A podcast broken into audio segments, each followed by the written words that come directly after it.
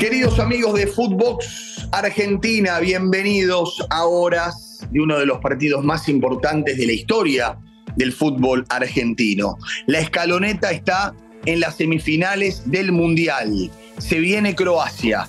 Con Martín Reich analizamos y te contamos todos los pormenores de este tremendo partido que tendremos en las próximas horas.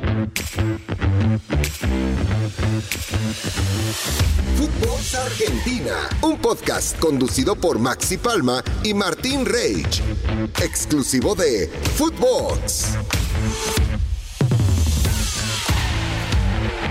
Hola, hola amigos, queridos amigos de Footbox Argentina, de Footbox Oficial. Aquí estamos contando las horas con una ansiedad tremenda, pero claro, tratando de pararnos como siempre en el medio para poder charlar, analizar y llevarles a ustedes conceptos y tranquilidad de cara al partido que se viene por estas semifinales de la Copa del Mundo. Como siempre, con mi querido amigo Martín Reich, la pregunta es, Martín querido, ¿cómo lo vivís? ¿Estás tranquilo?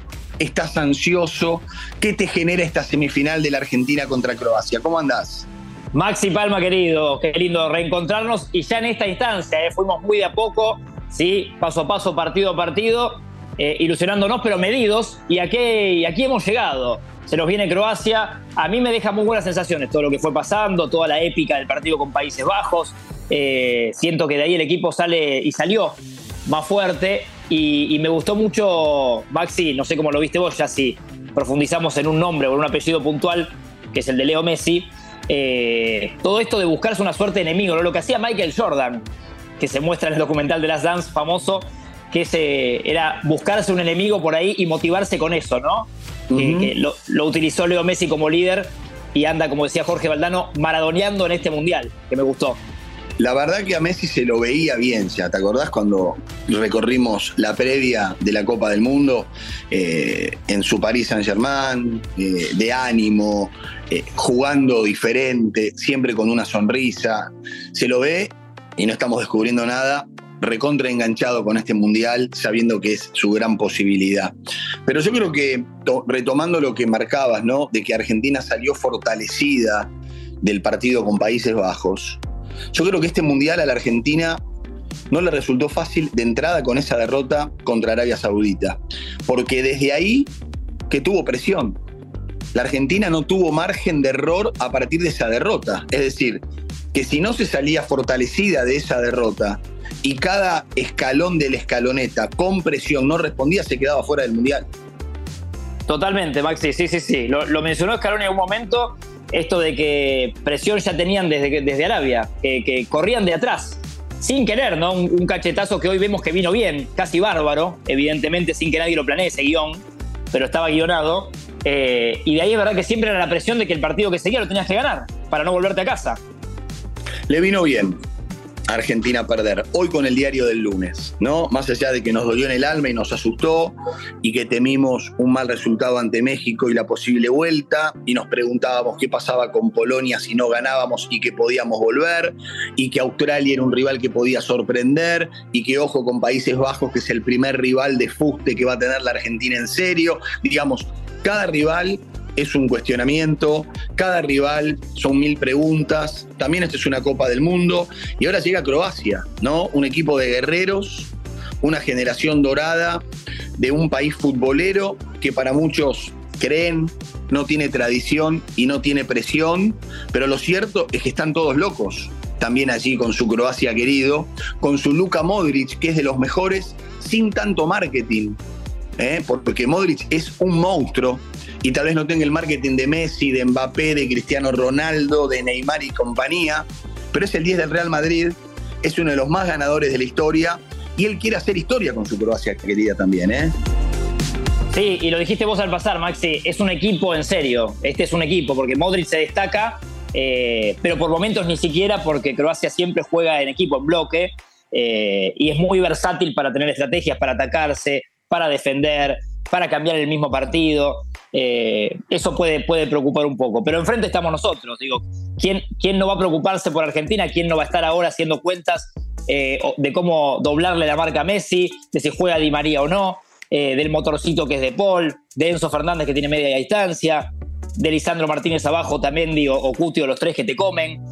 Creo que tenemos muchas armas, herramientas, versatilidad para que cualquier rival de turno esté preocupado por nosotros. Definitivamente. Bueno, después el armado del equipo, ¿no? Porque hoy habló Scaloni y ahí lo vamos a escuchar, habló largo y tendido.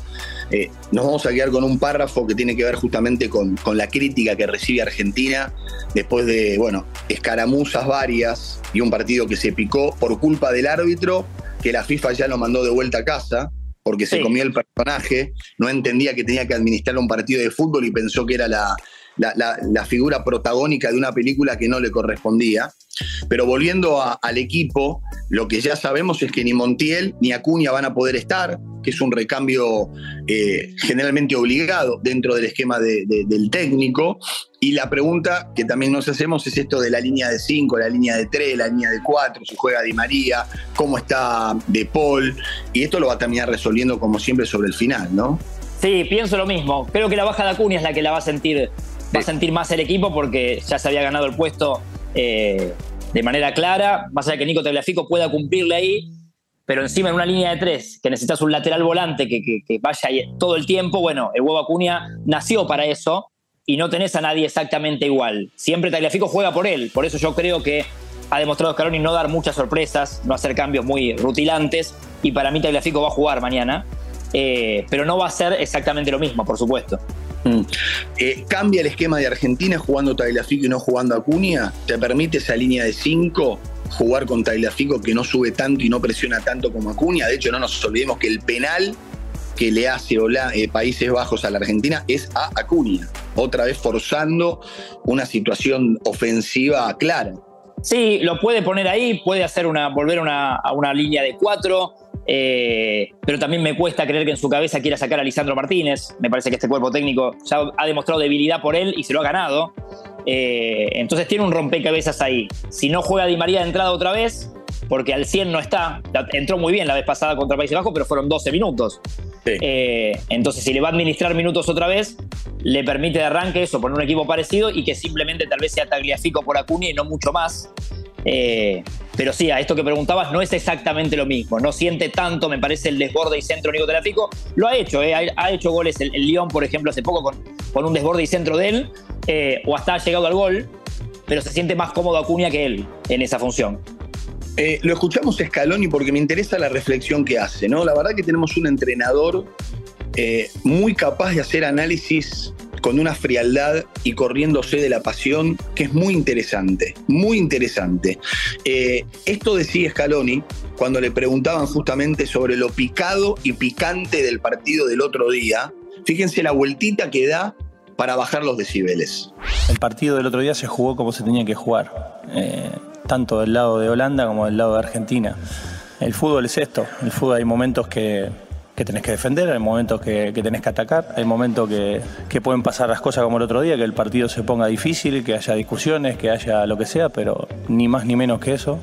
Hay un árbitro para impartir justicia y, y creo que tenemos que sacar un poco ese tabú de que nosotros somos esto. Nosotros sabemos perder y sabemos ganar. Perdimos con Arabia el primer partido y nos fuimos calladitos al hotel a seguir preparando lo que venía. Ganamos la Copa América en Brasil y creo que se dio la imagen más linda de deportividad que puede haber en el mundo del fútbol con Neymar, con Messi, con Paredes y con otros jugadores sentados en la escalera de, del túnel de vestuario del Maracaná. No, yo no compro esa de que no sabemos ganar, eso tenemos que sacarlo, desterrarlo porque un poco de orgullo tenemos que tener. Y lo aplaudo, Martín. Lo aplaudo con esta declaración como la declaración del otro día hablando de que este era un partido de fútbol y no una guerra, ¿no?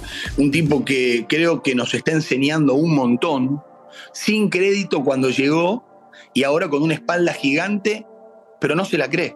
Sí, sí, es notable. Eh, tiene una tranquilidad que, contagia a los que lo escuchamos, a sus jugadores, eh, porque los partidos los vive a full, obviamente, pero, pero cuando declara y, en estas instancias que te podés marear y confundir, porque no es un técnico que ha dirigido tres mundiales, Scaloni, eh, y fíjate que se confunde Bangal, que tiene 71 años y ya ha dirigido un montón de cosas. ¿Por qué no se puede confundir Scaloni, que tiene 44 y es el más joven del mundial? Bueno, nos, demuestra que, estaba preparado para mí, para, para el puesto y para esta instancia y está buenísimo que saque de la galera esto de Neymar y Messi en el abrazo en Copa América, ¿no? Porque nadie se lo había traído y lo trae él. Total, total. Bueno, ¿qué partido imaginas? Eh, para mí nos van a complicar bastante. Por momentos puede ser parecido al de Países Bajos, que Argentina proponga un poco más. Pero me parece que es un rival que tiene tanto mix que no se parece puntualmente a ninguno que hemos enfrentado. Eh, ¿Sabes lo que siento que va a ser un partidazo para alguien que es neutral? Ni vos ni yo. Mm, para, el que, para el que disfruta de una semifinal, creo que le vamos a dar tanto a Argentina como Croacia. Van a estar a la altura mañana de un muy lindo partido. La Argentina está fuerte en defensa, no tiene que distraerse. Los errores en este nivel se pagan caro, carísimo. Quedó demostrado el otro día con una clasificación asegurada a nueve minutos del final de un partido que estaba totalmente controlado. Eh, lo pagó caro Brasil con Croacia, porque a cinco minutos acariciando una clasificación merecida, porque tuvo la pelota y varias situaciones, se distrajo y lo termina perdiendo. De un mundial que nos ha demostrado una vez más que la especulación acá no sirve, que esto de creer que está todo arreglado y que fulano de tal quiere que salga campeón tal porque le conviene a cual, tampoco existe. Hoy Marruecos es semifinalista de la Copa del Mundo. Francia, el campeón del mundo, está en la semifinal también. Y algo que no dijimos, Croacia es el subcampeón mundial vigente, querido Martín. Digo para todos aquellos que también piensan que Croacia está liquidado.